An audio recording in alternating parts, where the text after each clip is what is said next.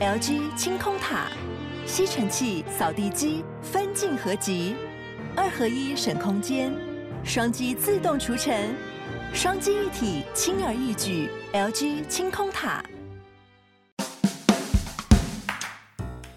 劳动者在没有出事前，都宣称自己是自由的，都宣称自己是自营作业者。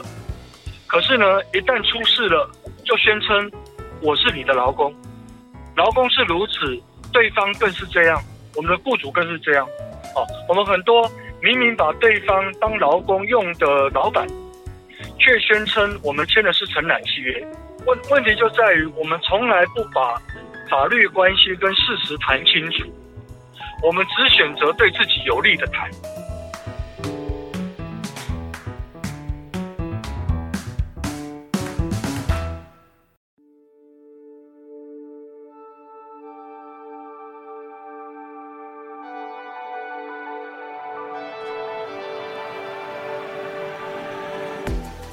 两年前，一场外送员之死的车祸，让大家开始关注起美食外送员的劳动权益。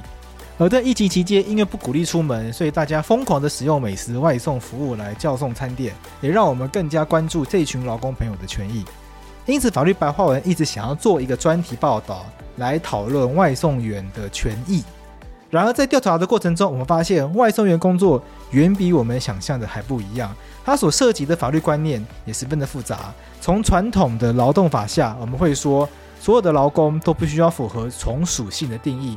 然而，这个定义，当我们在研究外送员权益的时候，我们发现它面临挑战。而在进入到法律讨论之前呢，我想要邀请你跟我来听听看两位外送员朋友的真实故事，借此让我们对于这个产业能够有更多的了解。第一位是李先生，请教您，就是在做外送员以前，本来是做什么行业？我本来在餐饮，在餐饮业工作。对。那为什么会选择转入到外送员这个行业来？刚好四五年前的时候，刚好就是脊椎有状况，就是有那个坐骨神经方面的问题。OK。因为久站，餐饮业都要久站，然后可能拉伤到一点。还有脊脊椎的方面的问题，然后后来那时候就去原本的餐饮店工作。OK，你呃，你本来你本来是内场还是在外场？外场，在外场，所以就我是管管理管理餐厅的店主管，就店里的主管经理这样子。对，我就是负责，就是管理店这样子。那当时为什么会想到是选外送员来做这个不同的职涯的转换？就是不是其他的行业？刚好有一个朋友有刚加入，那时候刚 Uber Eats 刚进来，OK，对，然后他有刚加入，然后他的收入，因为刚加入的时候他给的那个奖励很高，嗯嗯，对，那时候有看，那如果看到他的分享的那个整个收入，大家有吸引到，觉得说，哎，好像好像还不错，感觉还不错，而且主要是因为时间自由。对，所以那时候我突然有觉得，好像是不是可以把我原本的工作衔接到那边去，这样我可以同时做治物理治疗的同时，我也不用怕说上班时间会不允许这样子。就是同时考量那个复健的时间、物物理治疗的时间，然后上班的时间。对，那当时我就选，就觉得还这个工作还还还不错，这样子。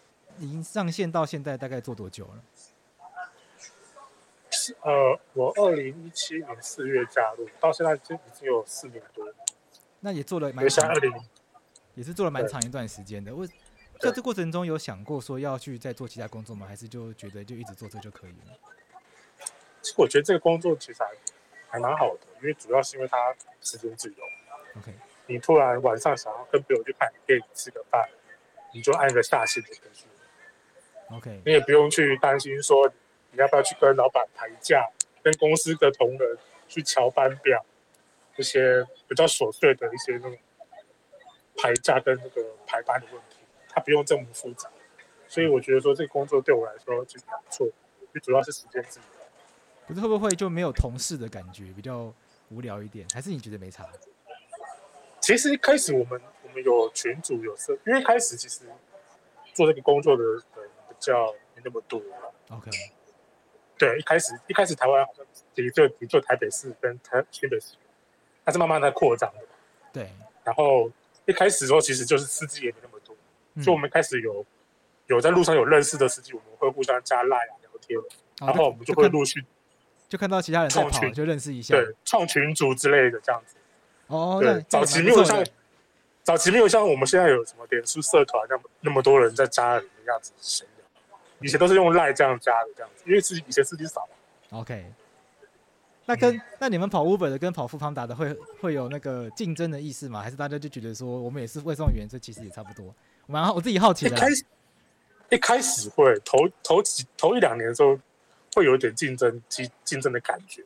OK，而且那个时候 Foodpanda 也一直在转型嘛，他们那时候就是从雇佣制变成承揽，对，然后薪水方面都拿掉嘛，然后又增加什么，然后先把这边也拿掉嘛，这些的。对。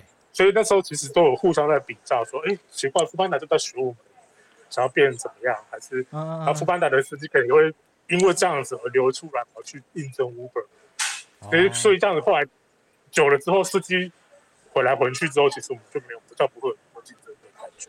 一开始有，可是现在其实说还好。那同时跑两边的人多吗？你自己认识的话？因为现在好像有不，因为现在好像其实可以两边都同时接。对不对？对，有一部分的人有，一开始其实有一些人会同时上线，两边同时上线，两边都同时上线哦。可是现在其实有点可怕，因为其实后来，因为我们后来都有看到他们的路线图，就会遇到一些问题状况，就是可能两边的客人的点餐厅很远怎么办？好，就算离都离很近，哈，餐厅就要离都离很近，可是结果两边的客人天南地北。一个住大直，一个住文山区，那你这样子是天南地北，那就疯掉了。对，其实这样跑起来其实很容易被客人，因为 Uber 它是可以看到司机位置的，对，你可以追踪司机位置，对对对。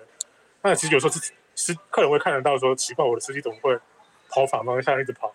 我不知道到底要去哪里，司机怎么不来？对对对对对，那自然而然其实就很容易被康被发现。有话有一小部分的人会变成就是，因为熊猫要排班。嗯那他有时候他没有，他们没有排到班的时候的那个空档时段，那他就会选择上线 Uber。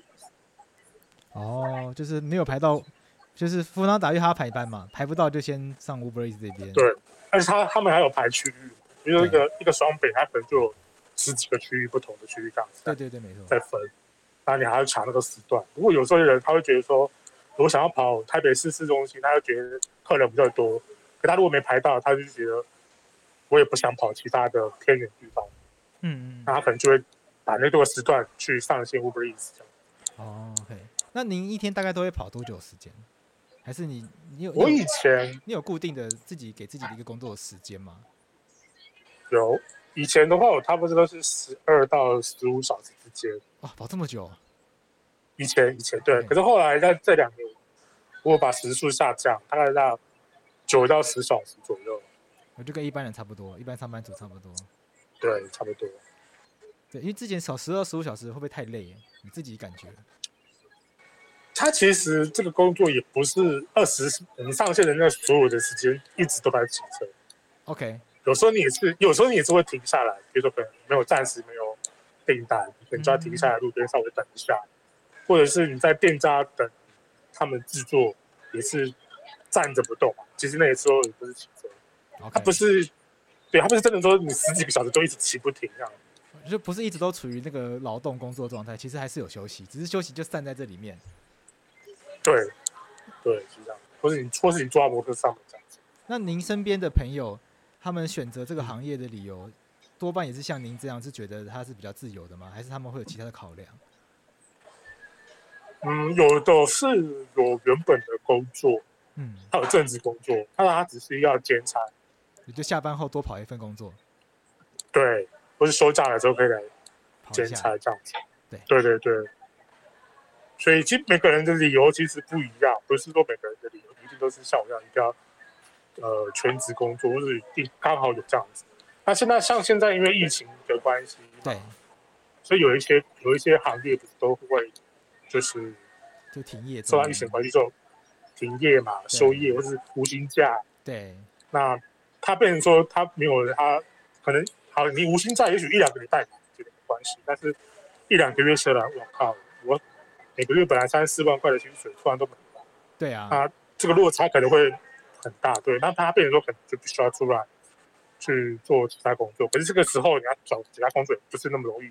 嗯，那选择外送行业加入，其实就突然就变多，因为它的它的进入门槛没有像以前那么麻烦，这样子，其实你只要准备好良民证，对，有行驾照，有一台机车，好就可以上线了。只要你没有机车，你也可以申请脚踏车，脚踏车司机啊。我我看现在蛮多人，我现在看到蛮多人骑脚踏车在送的。对对对，我想说蛮厉害的，骑脚踏车感觉很累的。还有步行的，我们还有步行的，步行的事情可能比较少。就是直接用只用走路的，对对对，就是比较少。听完李先生的故事后，接下来我们来听下一位朋友的故事。这位朋友他叫做八月，他跟李先生不一样。李先生是全职从事外送工作的伙伴，而八月呢，则是因为遇到疫情需要贴补家用，所以以兼职的方式投入外送工作。接下来我们来听听看八月他的分享。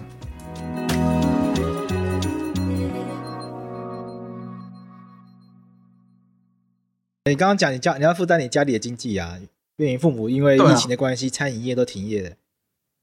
对啊，所以所以这个工作对你来说是一个过渡性质的工作吗？可以这样讲？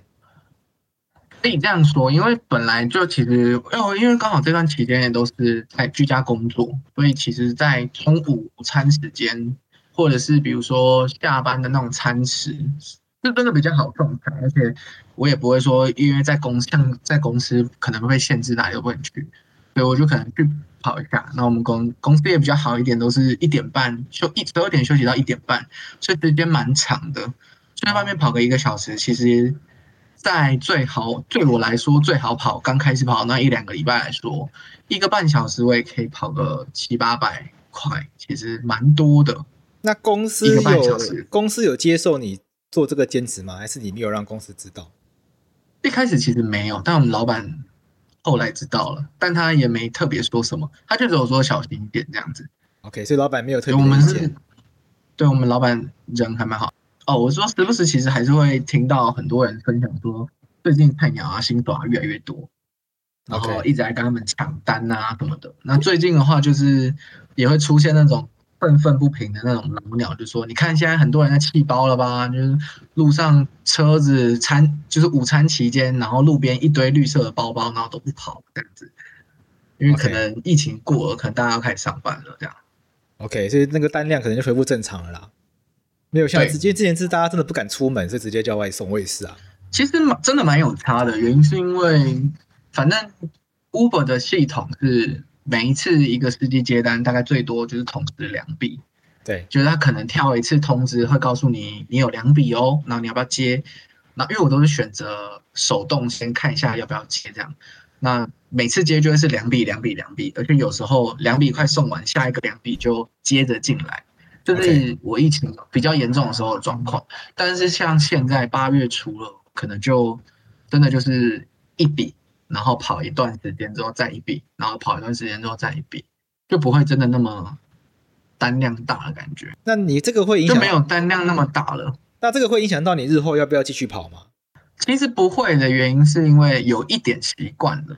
OK，就是比如说像，因为其实我并不是百分之百需要做这份工作。嗯，因为比如说疫情趋缓，像我。我妈是因为她是做餐饮业的，那餐饮业现在要开始开放内用了。虽然说我妈的餐厅还没有开始正式开放，但是她如果真的回复开放的时候，可能她我的压力不会那么大的时候，她就会变成是我在赚零用钱，或者是我在赚额外的费用，或者是我真的是全心全意在赚还纾困贷款的钱。但是因为还纾困贷款的压力其实也没那么大，就是每个月可能三千多块吧。对，所以。认真的来说，它就会变成是额外赚钱的一个机会。那六日如果真的没事，或者下班没事，去跑一下，我觉得就是还是很 OK。而且我在跑 Uber 的时候，我其实就有做好一个心理准备是，是它是多余的钱，我不是拿来当我生活的支柱。OK，对，虽然说我是拿来缓解我们家的压力，但是我原一开始就告诉我自己，我不用想着说我就是一定要接的很满，然后要赚多少钱，我就是以我多开辟了一条新的可以赚钱，然后是很自由的一个方式，然后来再做外送。所以你送餐都还是比较弹性的，就是选你自己有有空的时间来送了。对对，因为其实那时候选外送员最大的主因就是我还是有主业，对，然后。我以不影响我主业又赚得到钱。那刚刚其实有提到，比如说为什么不选择便利商店啊、加油站啊，甚至一些比如说类似口口罩工厂啊之类的这，这一类你都考虑过吗？但是因为那些都要，其实完全可以说是完全没有考虑过，因为那些等于是我要再重新去应聘一间公司的，比如说固定时间。对，那我就时间变得没有那么弹性。比如说像外送的话，其实外送其实。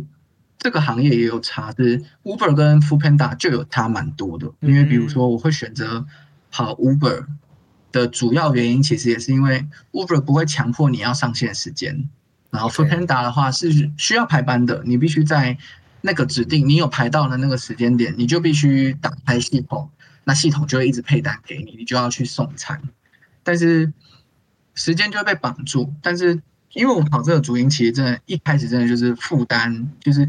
缓解家家里的压力，但是我又不想让我自己做的好像就是我现在就是一个全职的外送员，那么有压力，所以我就是以可以掌握自己时间为主。所以比如说真的是下大太阳，或者是比如说我中午今天，比如说今天工作真的比较累，我中午不想去出去的话，我就真的还是会休息，就并不是真的是以每天都要靠这个赚钱为主。听完李先生跟八月的分享后。我想大家会发现，外送员工作跟我们想象中的劳工工作存在了一个很不一样的地方，那就是外送员的工作它非常的自由。例如李先生说的，当他想要上班的时候呢，他只要开启 APP，选择上线，系统就会自动派单。而这样子的弹性，让他可以兼顾他的治疗需求以及工作需求。另外一个弹性是，这份工作甚至可以在有其他正职工作的情况下进行。就像八月的例子中，他利用兼职的情况，同时让老板知道他有在跑外送，而他老板也不觉得这是一个会妨碍他本业的一项兼差。所以我们会发现，随着科技的进步，我们似乎看到了一种新的工作形态。而接下来我们就要访问冯昌国律师，冯昌国律师会跟我们讨论，像这样子的一个新的经济形态，我们应该要用什么样的思维来去思考这样子的变化？所谓的。零工经济下的零工前面两个字，这零工早就已经存在了。那我想是自古以来就已经存在的工作类型，就是它不是一个呃我们狭义定义的 full time，然后它没有专属于某一种或某一间公司或某一个工作类型。那它有一定程度的自由度。那它某程度，如果我们换从零工的角度，第一人称的思维的话，他是自己的老板，某一个程度可以这样形容。也就是他可以自己决定什么时候工作，什么时候不工作，然后在哪里工作，为谁工作。那这个其实是一个老早就存在的状况。可是为什么今天好像在呃劳动权益也好，经济发展也好，甚至科技与全人民权益的挑战上也好，种种议题都在这个议题上面发出一个警讯，或者是一定程度的讯号。我觉得是零工经济的后面两个字“经济”的概念，因为嗯、在这个旧的。呃，劳务提供形态下，其实为什么在现在好像在，尤其是最近几年产生了，我自己的观察是一个质变，它已经从量变变成质变，好像不是说呃有若干的人从很小部分的零工工作者变成现在好像是呃非常多的广大的群众都有这样的经验，然后是因为这个量变而产生了质变，我其实认为是质变带来的量变，所以才会讨论那个零工经济。这两个字的概念，那所谓的质变是从何而来的？我觉得现在这，尤其是最近这十年，跟以前最大的最大的差别，就是科技已经用，或者是我们说平台科技吧，已经超过了过去人类历史上所有你观察到的各种现象。平台已经有时候一一句话可以这么说，就是无处不平台，大家做什么事都要平台。那你可以把它定位成一个 marketplace，可以把它定位成一个科技的服务提供者。可以把它甚至很简单的定位成一个 APP 或是智慧装置的附随的效果，但是它就给你我的生活带来一个非常大的改变。那这个改变产生了质变，就是在我们已经透过这样科技爆炸性的发展，产生了无比方便的同时，催生了新的劳务提供形态。那这个劳务提供形态其实是从劳务提供者的角度也好，平台提供者的角度也好，去互相的再找一个平衡点。所以回到我们今天的，就是您刚刚的题目，如果我们看台湾现在的劳动权益保护，那我们回顾以法律人的角度更狭义的来看，劳动基准法这五个字，或者是劳动权益的保护这样的概念下。在这样子的一个命题下去讨论，我觉得大家都进步了，只有一个角色还没有进步，那就是归管者。就不管是我们狭义的说政府，或者我们说立法者，或者说这个法律，如果我们赋予它一定的生命，它还没有进步。劳动也劳工也进步了，劳工进步的角度就是，其实他也某程度理解说，而且这个大概不是台湾，全世界都发生一样的状况。那可能大呃，不管是各种国家都有它背后的文化背景，但是我们普遍看到的现象是，广大的或比例非常大幅提高的呃劳工朋友们，或者说劳务提供者们，他们其实选择的是他要的自由度的需求比以前更多更多。那从这样的思维进步，就带动了他就业选择，或者说提供服务的选择或赚取。经济利益的选择会产生非常大的不一样。那如果从狭义的呃劳劳务提供者的角度来看，其实他们发现这个科技不只带给了消费者的便利，也带给了他们自己的提供劳务劳务服务的时候的便利。我讲一个最符合台湾现况的例子，就是其实大家应该都有经验。如果我们以疫情期间最红的这个美食外送来看的话，各位一定常常看到。外送服务提供的伙伴们，使用各种我们协会的呃这个会员们的服务，也就是一台机车来，你看到五六个袋子都有可能。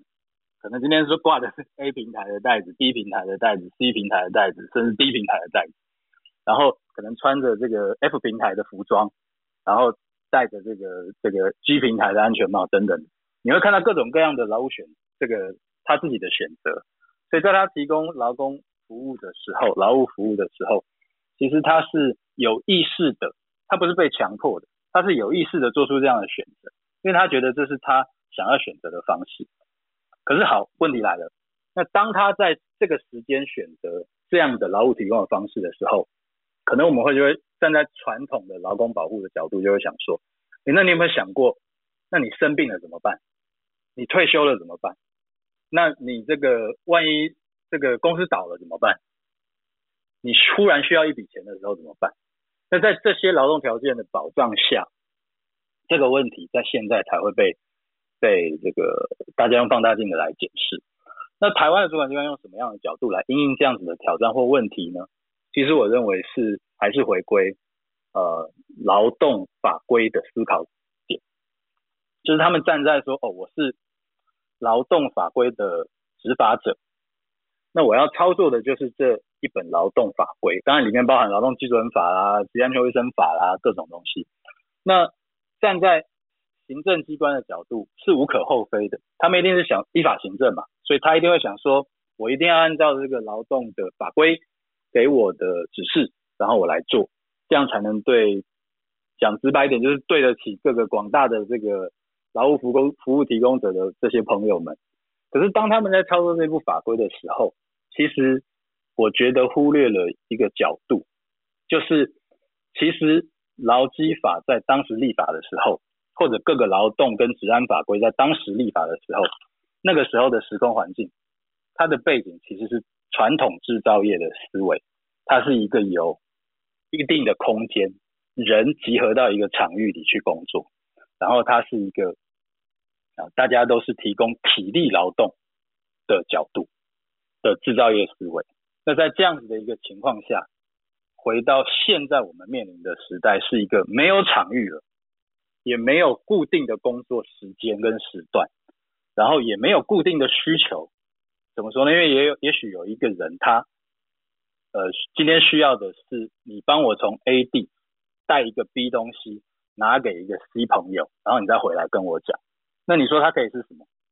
他可能是送餐，他可能是快递，他可能是跑腿，他可能是连接性的劳务。所以他提供服务的太阳也已经没有办法被很单一的类型化。那在这样子的思维下面，劳务提供者的思维进步了。那呃，所谓平台方，随着科技的进步，他们也进步了他们提供服务的方法。那但是归管者在思考的时候，还是用传统的固定场域。制造业有传统上下班，然后甚至打卡的这种概念，去思考说我们怎么样去平衡牢固的关系，quote unquote，然后才能促进社会跟经济的发展。这个我想贵司是非常清楚的。劳基法的第一条说，劳动条件，劳基法的立法目的是为了规定劳动条件的最低标准，保障劳工权益，加强劳雇关系，跟促进社会与经济的进步。那其实。这四个立法意志在我看来是一样重要，而且在未来可能促进社会与经济的发展是会是更重要，因为我们现在在讨论的是零工经济，还在思考的是说零工服务提供者们跟平台们隐含着好像还是一个雇员跟雇主的关系，可是未来也许每一个人都是在一个呃自动化的系统下，你必须不得不工作的角色。比如说 AI，我们也许以后就为 AI 工作，或是为某一个系统工作，也不一定。所以那个劳方的角色在产生质变，同时雇主的角色也在产生质变。所以我认为大家都进步了，但是保障劳权的手段没有被进步。冯昌国律师在他的访谈中表示说，他认为劳工进步了，雇主也产生质变。然而，规管的法规却没有相对应的调整。针对这一点，我们访问了国立政治大学的林嘉和副教授。在接下来跟林家和教授的访谈中，他会有一点困难，因为我们会花很多时间去讨论什么叫做从属性。那在这边先帮大家做一个简单的补充：在劳动法的世界里面，如果你想要享有劳动法上的权益，譬如说劳健保、特别休假、资遣费。这些我们常常听到的劳工权益，那你必须要是一位劳工，因为在传统的观念下，劳工因为从属于雇主，容易被雇主欺负，所以特别需要受到保护。而一位劳务提供者如果不具备从属性，而自然就没有保护的必要。但是林嘉和老师告诉我们，他认为这样子的思维模式需要被淘汰了。那我们有找到老师在端传媒上面的文章。然后是对，然后老师在这个文章的结论有提到，第一个是解决这个问题，一方面是第一个可以改写劳工的概念，然后第二个是纳入类劳工的概念，第三个则是建立普遍性劳动者最低保护。那是不是可以请老师帮我们说明一下？就老师的，就老师的观点好像不是从所谓的从属性出发，而是好像是更宏观的去看，只要是有提供劳务的人。我们应该透过劳工，呃，我们应该要透过外送员权益来去重新思考，怎么样去保障劳务提供者的劳动权益。就我不知道我这样的理解方式有没有正确？对，呃，呃，应应应该这样讲，这个有一点说来话长。是。那如果我用很简单的话来讲，就是我们传统上都认为有一定的社会保障。必须以是劳工为前提，是好，就是说你必须是从属性劳工，你必须是某一个老板、某一个叫做老板的人的劳工，你才能够享有某些劳动保障，乃至于社会保障，好，例如社会保险啊，例如劳工保险啊等等，好，那这一个制度的出发点非常非常的落伍。OK，这个制度是来自于一九六零年代西方发展了一百年之后的产物。好，是。可是你可以发现，它为什么？为什么我说一九六零年代？是因为一九七零年代有个很大的转变。转变就是，那我就让你不是我的劳工就好了。OK，好，所以呢。对，所以我，我我们必须去理解这个制度的演变啊。也就是说，也就是说，呃，今天当代劳动法最重要的发展趋势，就是越来越多人不不再是劳工，好、哦，或者说就是所谓的非典型劳工吗？不是，不是，哦、不是，OK，呃，不，呃，这个概念没有办法这么简单的说。好，因为它涉及到定义问题，涉及到什么是非典型的问题。好，啊是，我我我的意思是说，我们整个法律体制的出发点都是人民可以选择他要什么法律关系。好，今天不管是双方愿意也好，一方被迫接受也好，好，那么如果有人缔结的不是劳动关系，那该怎么办？那。这个问题是因为科技的进步，譬如说我们看到网络所带来的吗？还是它其实，因为老师刚刚提到一九六零年代、一九七零年代，它就已经逐步受到挑战了。所以这个这个呃这个观念的落伍，或者它是因为现在的科技让我们更凸显，还是它这个问题其实早就存在了呢？呃，这个一九七零年代就出现了，就出现了。是一九八零年代，因为为什么时间会这样发展？是因为一九七零年代是二次大战后最糟糕的十年。OK，好，那一九七零年代当时的关键字叫做民主失灵、市场失灵、国家失灵。哦，都失灵。所以呢，对，所以才会迎来一九七九年我们说的柴柴契尔夫人上台，雷雷根上台。他们就是要翻转整个国家跟法律体系，好，传统的一些管制方式，例如我们现在在谈的这个问题也没有例外，好，所以呢，一九八零年代你就会发现，一九七零年因为重大的经济危机，那么呃，企业为了降低成本，企业就开始大量的把劳工变成不是劳工，他开始大量的。内部弹性化，外部弹性化。好，那外部弹性化一个很重要的趋势就是，企业要用的人力不要再雇佣他。我们我们呃理论上叫做 make buy or cooperate，就说当你需要人的服务，不要傻到去雇佣，最好用制造的用 make，不然用买的用 buy，不然用第三人跟第三人合作叫。Cooperate，好，所以那个趋势很早就开始了。那为什么台湾到今天还在把它当作新的问题？是因为我们的法律体制远远落后于其他国家。啊，是。其他国家在一九八零年代、一九九零年代就面对这个问题，可是台湾的劳动基准法是一九八四年才诞生。所以我常常说，我们今天谈的这个问题，我们的法律。体系的回应大概晚其他国家二十年到三十年以上。好，那一九九零年代末期开始的数位科技的发达，资讯科技的发达，在过去十五年左右的光景开始诞生数位平台经济模式，让我刚讲的一九七零年代以来的趋势更跑得更快。好，那因为它的技术条件改变。那二零一九年，呃，武汉肺炎开始，COVID-19 开始，它更是扮演这个趋势更往前冲的一个助力。好，所以呢，它的整个时代的背景是如此，它不是新的问题，但是没有错，资讯科技的发达，那数位平台模式的蓬勃，乃至于很多主客观因素，让我们今天面临的问题更加显著。那面对这个问题，就是有越来越多劳工，呃，越来越多企业，他刻意的把呃使用劳务的那个对象变成不是劳工。那在其他国家，他有什么样的解套方法？是，呃，应该应该这样讲，就必须先挑战我刚刚说的那个前提，好，必须要产生一种想象，就是非劳工。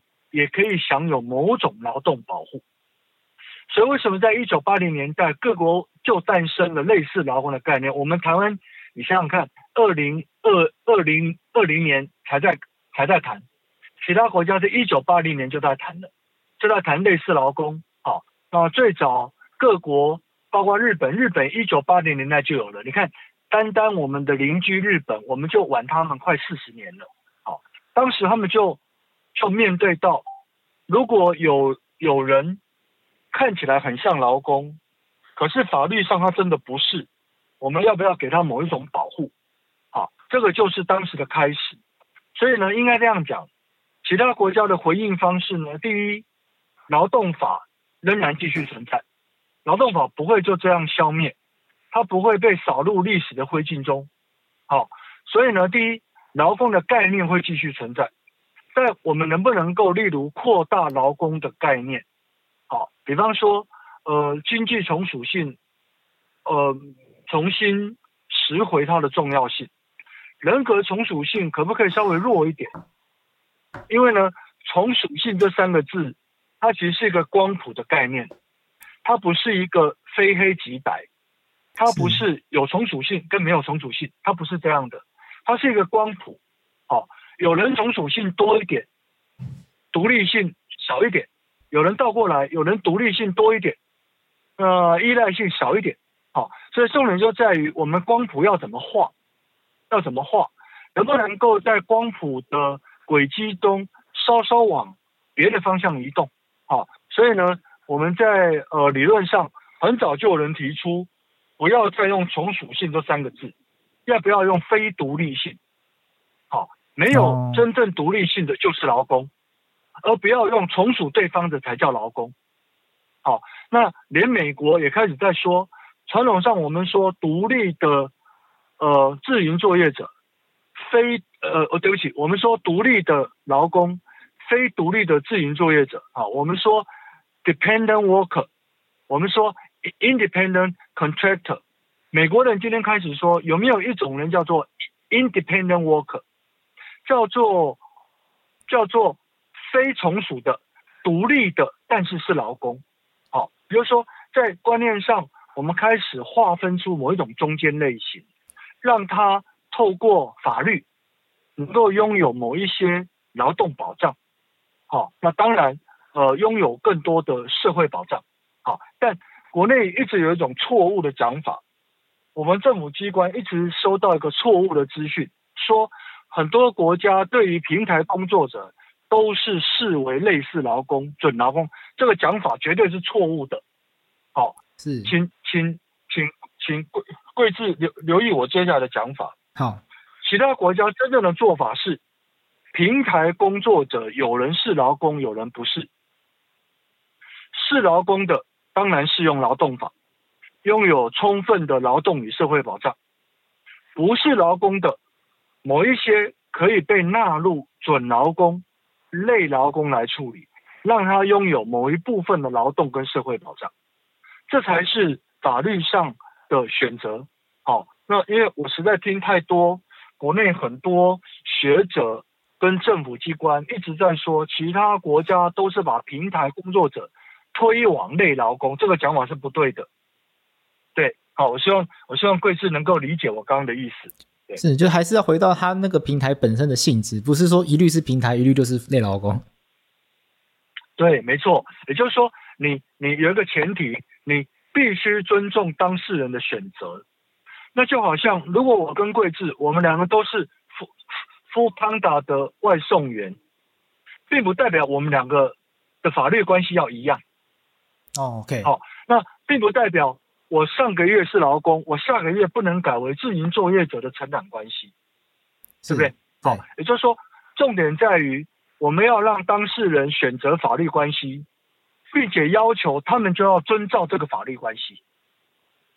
好，如果他们不遵照这个法律关系，我不会被你的名词所所拖累，嗯，我不会以词害义，我不会因为你签承揽，我就认为你是承揽，对不对？对。但是我们要面对的是，如果双方真的签承揽呢？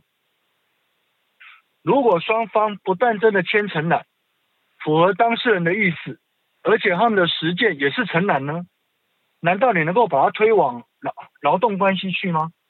是，好，所以我我的意思说，我们我们法律制度对于呃当事人的选择，跟对于现实的发展没有提供足够的选项，好，没有提供那个好的制度回应，这才是我们今天台湾法律体制碰到的最大问题。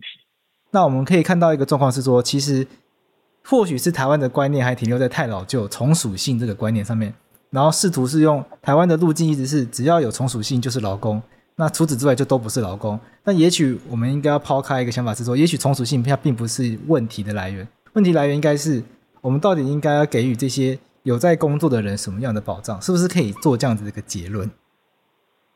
对对，没有错。就像我们呃之前之前说的啊，就是说台湾在整个制度上，而这个制度呢，也也也直接间接影响了社会。好，是误认为劳工什么都有，非劳工什么都没有。OK，好，所以你可以发现，你可以发现很多社会行动者不断的要把自己推往劳工，可是呢，好笑的是，通常是他出事了才会这样做。好，我碰过非常多的例子，那么劳劳动者在没有出事前，都宣称自己是自由的，都宣称自己是自营作业者，对，可是呢，一旦出事了，就宣称我是你的劳工。好，也就是说，这是整个社会我觉得最大的问题。问问题就在于我们从来不把法律关系跟事实谈清楚，我们只选择对自己有利的谈。OK，劳工是如此，对方更是这样，我们的雇主更是这样。哦，我们很多明明把对方当劳工用的老板，却宣称我们签的是承揽契约。对，非常常见。这是一个我觉得。对，这是我觉得台湾社会一个结构性来说非常糟糕的。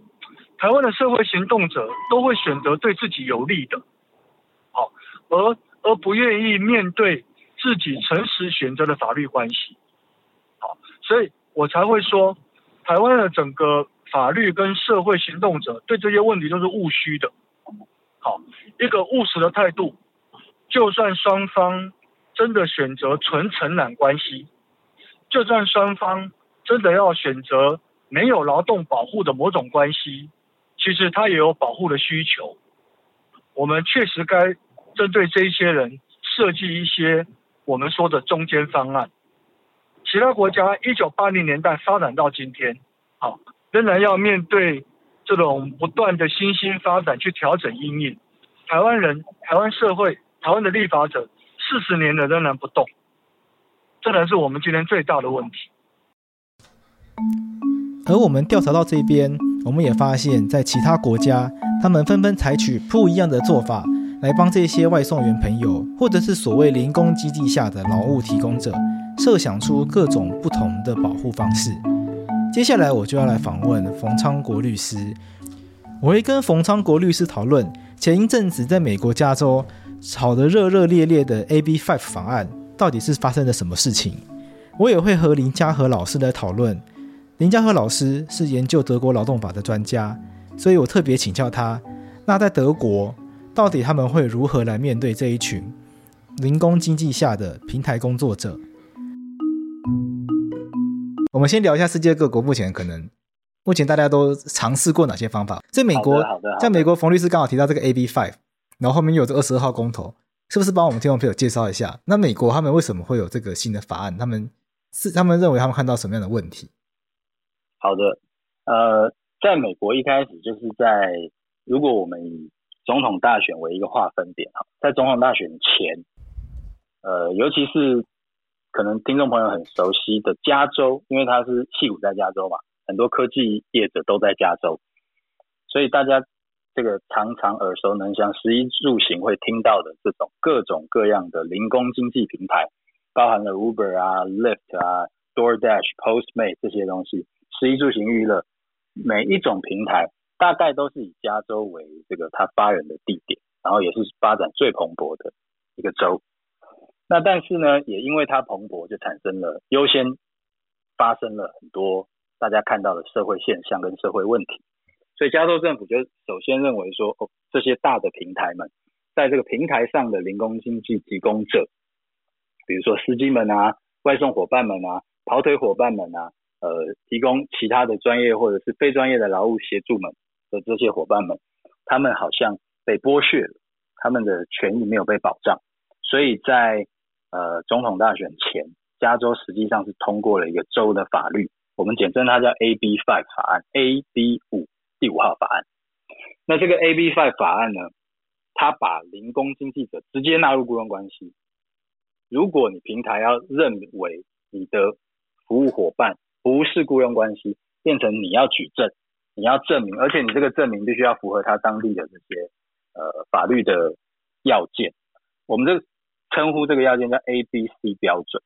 就是 OK，平台要证明你的平台下的劳务提供者符合 A、B、C 标准。那 A、B、C 是什么呢？A 是说这个劳务提供者这些零工提零工服务伙伴们，他的作业不受到平台的控制跟指示，也就是这个控制力的概念。第二个，你这个零工经济伙伴们从事的内容是这个平台核心。业务以外的工作，那这个就有很多诠释的空间。什么叫做核心业务以外的工作？嗯、就光这边就吵翻了。对，科技公司说我的核心业务是科技跟数据，那可能州的规管者他就说没有，你就是送餐，你就是跑车，所以所以到底什么叫核心业务？这里就吵翻。那 C 呢？C 就是说这些工作者有自己独立的生意或专业，他提供业务的性质跟给跟给这个。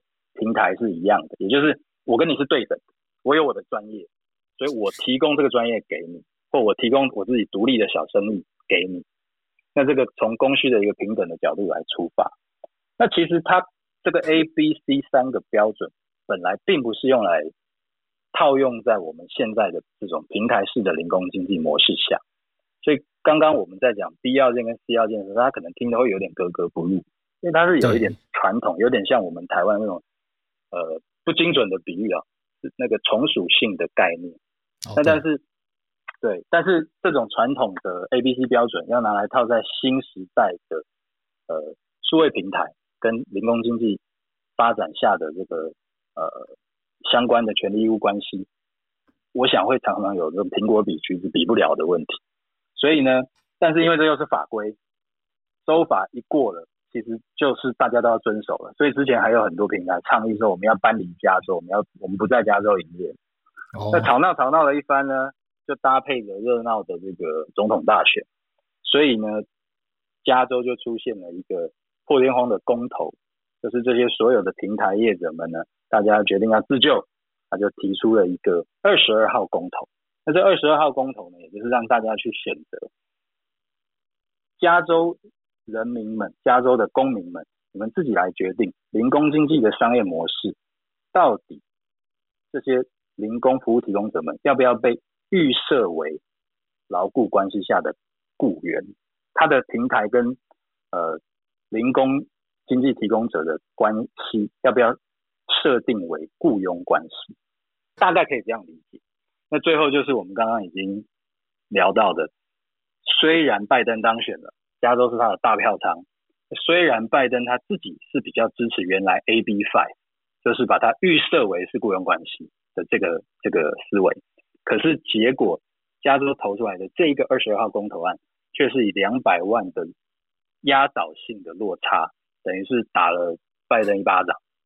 最后的结果是，加州的选民是百分之五十六的人是不希望把它预设定位为雇佣关系，不希望这个 AB Five 有效。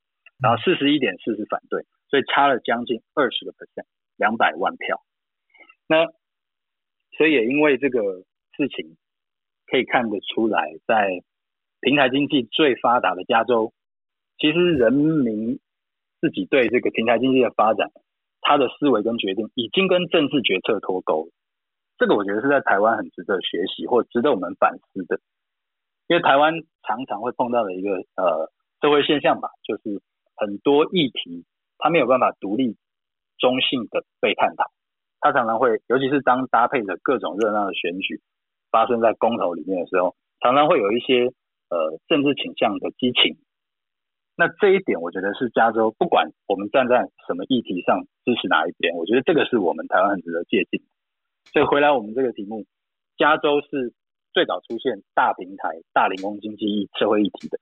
那加州的州民们已经做出了选择，他们反对预设为呃雇佣关系，可是不表示它不保障哦，所以它就会有相应的各种各样的保障。好，那但是它是跟预设呃这个雇佣关系脱钩的。我自己比较熟悉的是德国，是是。那有一些欧洲国家，他们采取的路径比较不同，比方说呃荷兰跟丹麦。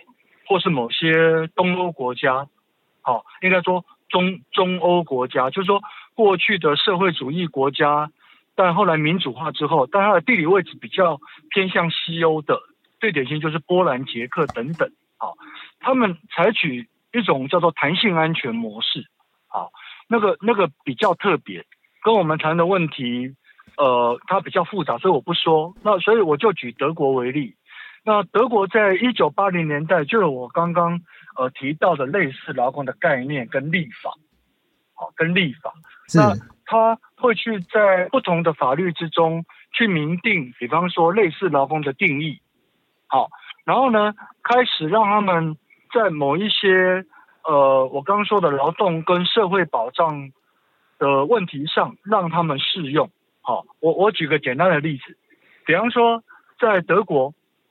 如果你呃，如果你是自营作业者，你你并不是劳工，好，我我们前提是他不是劳工哦，哦，而而不要用我们台湾的观念说啊，你签承揽契约就不是劳工，好，我是说真的不是劳工，如果他真的不是劳工，是，但他却有百分之五十的收入来自于同一个案主，好，来自于同一个案主，那他就。拥有某一些劳动保障，例如类似资资遣费的保障，是。比方说，这个案主呢，这个业主跟你解约，你甚至可以拿到在劳工身上才能够想象的资遣费。是。好，那更不要说社会保障。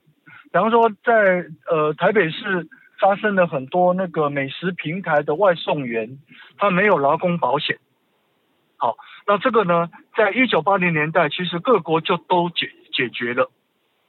也就是说，我们台湾，当然我们台湾也不是完全没有办法解套了啊，因为我们呃诞生在民国四十七年的那个劳工保险条例，本来就容许呃不是从属性劳工可以透过职业工会加保。对，所以台湾并不是台湾并不是完全从零开始，而是我们很多。社会行动者根本不了解，没有把它想清楚。好，所以我刚刚讲就是类似的例子，那甚至可以享有某一些，比方说我们劳工才能够想象的有薪休假。OK，有薪休假在很多类劳工也是可以适用的，这就是呃我们可以拿出来举的一些例子。听到这里后，你会发现我们今天这一集没有试图要给大家一个答案。我们不想要告诉大家外送员到底应该要属于承揽还是雇佣，因为实际上到底外送员应该要属于承揽还是雇佣，仍然要回归到每一个平台他自己的规定，也我们也要深刻的去了解每一个外送员在从事外送工作时他自己的认知到底是什么。所以我想这个问题他可能很难用通案的方式来做一致性的规范。但是对我来说，我觉得最有价值的地方在于，透过这样子的一个调查报道，希望可以让大家更加认识外送员的生活，也让大家逐步来开始思考，我们在承揽与雇佣之外，有没有可能帮这群同样是辛苦工作的朋友，一起来思考什么样的方式，能够真正的保障到他们的权益，又能够兼顾到他们的实际需求。因此，我们的外送员权益除了这一集 Podcast 之外，我们接下来也会在法白的网站上面刊登一系列的文章作为专题，我们要认真且严肃的来探讨。从外送员权益的背后，我们会发现问题并不止于从属性、雇佣或者是承揽，问题背后的更大的一个问题，更可能在于我们一直都没有意识到，劳务的提供形态、工作的形态，随着经济的进步、科技的进步，早就逐渐的转变，然而我们的法规却好像一直没有跟上。却一直没有去思考这个问题，因此我们回过头来会发现，当那一场外送员之死的车祸发生后，我们的政府急于想要把外送员塞入雇佣的框架下，这样子的用意固然是良善的，但我也不禁反思说，这样子的做法，倒真的能够帮助到外送员吗？这个问题，我想每一个人都会有不同的答案。但对我来说，我到目前为止还没有办法给自己一个满意的答复。